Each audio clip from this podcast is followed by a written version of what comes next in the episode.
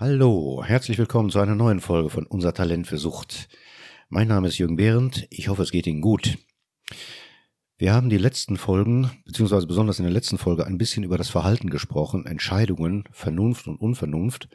Und wir werden uns heute ein bisschen näher befassen mit dem Organ, dem wir ja letztlich schlechthin die Autorität für Vernunft und für Entscheidungen zugestehen. Klar, wir reden vom Gehirn. Uns interessiert hierbei besonders die Frage, ist das Gehirn bei Süchtigen, also während der Sucht, kaputt? Ist es gestört? Oder was genau ist da eigentlich los? Und bevor ich starte, sage ich mal eins sicherheitshalber vorweg. Das folgende ist sehr vereinfacht dargestellt. Die Neurologie des Gehirns ist immens komplex und kompliziert. Und abgesehen davon, dass meine Kenntnisse darüber an die eines Experten, also eines Neurologen, bei weitem nicht heranreichen, geht es mir hierbei auch um grundsätzliche Zusammenhänge.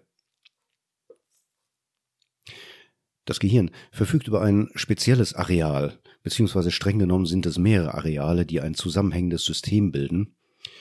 Und dieses System hat unter anderem die Aufgabe, Erlebnisse im Zusammenhang mit ihrer emotionalen Qualität zu erkennen und zu speichern. Dieses System nennt man das sogenannte limbische System, passenderweise auch Belohnungszentrum genannt. Und es speichert, sehr vereinfacht gesagt, Situationen und deren erfahrene Gefühlsqualität gemeinsam ab.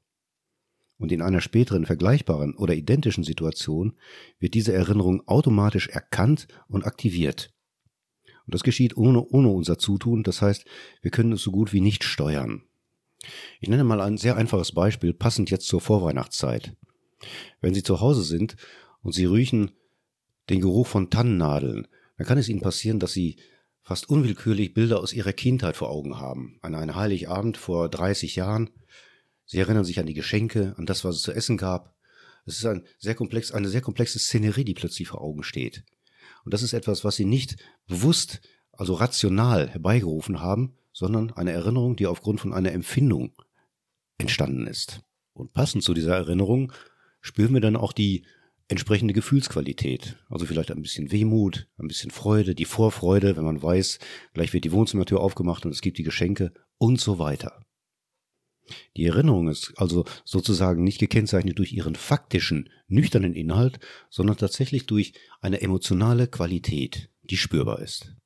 Und jetzt bringen wir mal die andere Instanz ins Spiel, auf die wir so stolz sind, nämlich die vernunftgesteuerte, die bewusste Ebene sozusagen, also der Kortex. Und für den Kortex bedeutet diese Erinnerung, naja, den Impuls aufzunehmen und die dazu passende Handlung in die Wege zu leiten. Also in dem Fall vielleicht einen Weihnachtsbaum zu kaufen, sich auf Weihnachten vorzubereiten, was auch immer. Der Kortex selber speichert also das passende Verhalten dazu ab und keine Emotionen.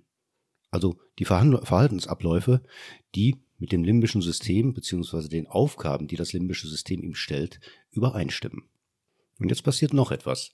Wenn wir eine Erfahrung erinnern, also ein Gefühl oder eine Empfindung erinnern, dann ist diese Empfindung gleichzeitig auch eine Bewertung. Also das, was sich gut anfühlt, ist halt positiv, das, was sich schlecht anfühlt oder unangenehm anfühlt, wird als negativ bewertet. Ob die Erinnerung jetzt als angenehm oder unangenehm eingestuft wird, bedeutet, dass eine emotionale Beteiligung vorhanden war. Das klingt jetzt alles sehr selbstverständlich, aber diese emotionale Beteiligung macht den Wert der Erinnerung aus. Erinnerungen zum Beispiel, die gar nichts in uns auslösen, denen schenken wir in der Regel auch keine besondere Aufmerksamkeit. Wir sind höchstens erstaunt, dass dieses Bild von vor langer Zeit überhaupt noch im Kopf steckt.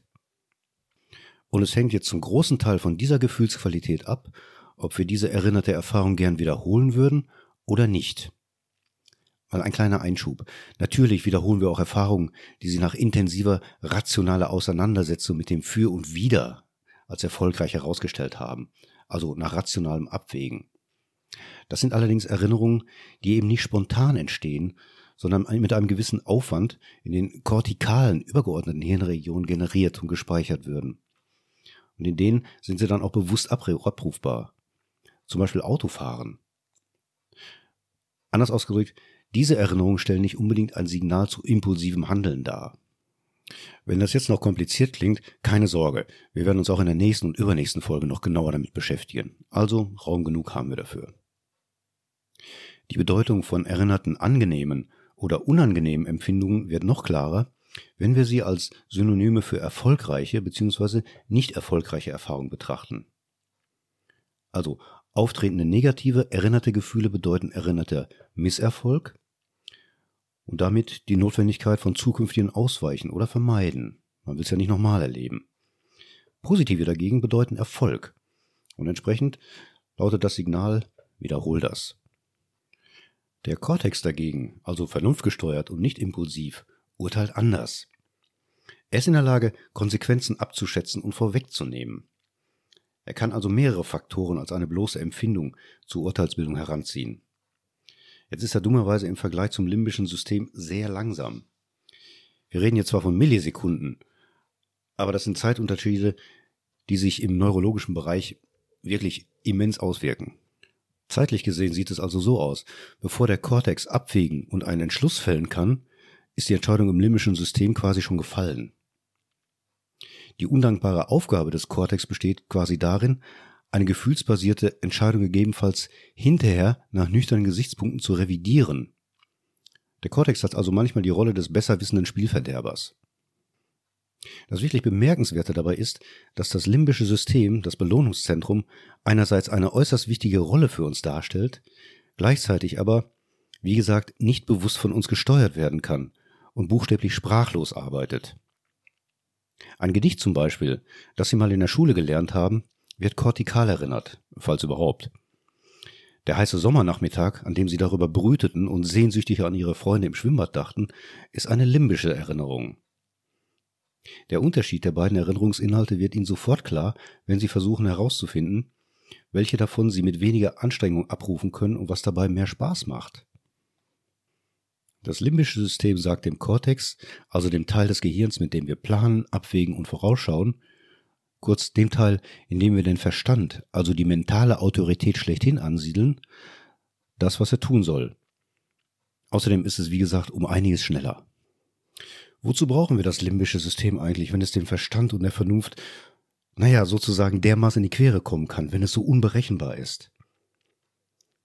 Der wichtigste Sinn liegt wahrscheinlich in der Tatsache, dass es unter anderem das Fortbestehen der Spezie Mensch gewährleistet hat. Ein Beispiel. In den Urzeiten der Menschheit war es lebenswichtig, positive und negative Reize wahrzunehmen, wiederzuerkennen und darauf zu reagieren. Der Kortex war noch nicht so ausgeprägt. Und das musste schnell gehen. Die Lebensbedingungen waren ja erbarmungslos. Hunger war ein wichtiges Signal dafür, dass etwas gegessen werden muss, weil andernfalls Schwäche und Tod drohten. Und das positive Signal satt setzte ein, wenn die Aufgabe der Nahrungsaufnahme erledigt war. Davor musste der Hunger, Hunger allerdings gespürt werden. Und das gelang durch das entsprechende physiologische Signal. Auch das klingt nach einer Selbstverständlichkeit war aber im Grunde eine enorme Leistung des Organismus. In den meisten Ländern wird Hunger heutzutage nicht mehr als dringendes, lebenssicherndes Signal wahrgenommen, sondern sogar eher als angenehm, weil, naja, die Aussicht auf Befriedigung selbstverständlich ist und die Befriedigung unmittelbar bevorsteht. Trotzdem hat er nach wie vor seinen Sinn. Ohne Hungergefühl wüssten wir gar nicht, dass der Körper Nahrung braucht und müssten wir stattdessen tagtäglich eine Tabelle von Nahrungswerten abarbeiten und aufmerksam auf die Zeitabstände zwischen den Mahlzeiten achten, dazu auch noch Kalorien zählen und so weiter, dann würde nicht nur unser Genuss leiden, wir müssten zusätzlich Zeit und Energie bereitstellen. Und wie gesagt, wir dürfen es nicht vergessen. Ein anderes Beispiel ist Angst. Also ein Gefühl, das wir alle nicht gerne haben. Wir finden die Angst unangenehm, hinderlich, überflüssig und belastend. Wir würden gern darauf verzichten. Ein Neandertaler ohne, ohne die Fähigkeit zur Angst hätte allerdings überhaupt keine Chance gehabt. Für ihn bedeutete die unmittelbare Erfahrung der Angst, alle Muskeln anzuspannen, hochwachsam zu sein, alle Sinne zu aktivieren, damit er sehr schnell reagieren konnte, was oft genug sein Leben gerettet hat. Angst ermöglicht es ihm, bedrohliches Gelände und Geräusche wiederzuerkennen und sich darauf vorzubereiten. Also vorausgesetzt, er hat die erste Erfahrung, die zu der Angstbildung überhaupt geführt hat, überlebt. Ohne das Phänomen Angst wäre die Menschheit schon vor etlichen tausend Jahren in der Vielzahl von Gefahren und Bedrohungen umgekommen.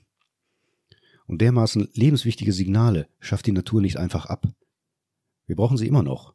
Und auch wenn sie heute nicht mehr die tagtägliche Notwendigkeit darstellt, unmittelbar unser Leben oder unser, unsere Unversehrtheit permanent zu sichern, schützt sie uns, beispielsweise um uns daran zu hindern, zu hindern, eine vierspurige Autobahn zu überqueren und zu weit über ein Geländer zu lehnen oder manche körperlichen Auffälligkeiten einfach zu ignorieren. Positive, sprich angenehme Empfindungen fühlen sich gut an. Und wenn sie sich gut anfühlen, waren sie unheimlich wichtig aus evolutionärer Sicht ebenfalls in einem existenziellen Sinn. Hunger bzw. das Gefühl der Sättigung ist eine davon. Eine andere finden wir in der Sexualität, die sich als eine Angelegenheit mit außerordentlich hohem Belohnungswert darstellt. Wäre dem nämlich nicht so, bliebe eine rein körperliche Aktivität übrig, die erstens seltsam aussieht und die bestenfalls ausgeübt wird, um die Familie zu vergrößern. Spaß würde sie nicht machen. Liebe, auch die körperliche, fühlt sich nun mal gut an, und dieses Fühlen, so prosaisch das auch klingen mag, hat einen Sinn, den wir, und das hat die Natur wirklich geschickt eingerichtet, nicht einmal verstehen müssen oder können. Ist auch gut so. Wenn die Voraussetzung für Liebe rationales Begreifen wäre, gäbe es vielleicht keine mehr. Wir verstehen uns heute als vernunftbegabte Menschen, was letztlich nichts anderes bedeutet, als dass wir Wert darauf legen, autonome, selbstbestimmte Wesen zu sein, die ihr Leben und ihre Welt bewusst gestalten und dabei auch noch über die Fähigkeit verfügen, Kontrolle auszuüben. Wir sind sogar der festen Überzeugung, jeder Verlust von Kontrolle, selbst deren Vernachlässigung, sei ein Beweis für Inkompetenz oder für Schwäche. Das ist in gewisser Weise auch nicht falsch, weil die Abwesenheit von Kontrolle auch die Abwesenheit von Ordnung bedeutet. Die Dinge entgleiten. Jedenfalls so viel, dass nicht mehr ich derjenige bin, der sie in der Hand hat, sondern etwas anderes, eine höhere Macht oder Chaos. Ich bin nicht mehr die handelnde Autorität. Und dementsprechend halten wir absichtsvolle, bewusst entschiedene Handlungen für erwachsener und reifer als diejenigen, die wir aus einer Empfindung, quasi spontan aus einer Laune heraus vollziehen. Gedankenlosigkeit ist ein entsprechend negativ besetztes Wort. Und vielleicht zu Unrecht. Beim nächsten Mal machen wir weiter mit Cortex und limbischen System, also dem Belohnungszentrum, reden ein bisschen mehr über Belohnungs- bzw. Bestrafungslernen und wir bringen den Alkohol mit ins Spiel. Bis dahin, bleiben Sie gesund, war schön, dass Sie dabei waren. Wenn Sie das nächste Mal wieder dabei sind, würde es mich sehr freuen. Machen Sie es gut. Mein Name ist Jürgen Behrendt. Tschüss.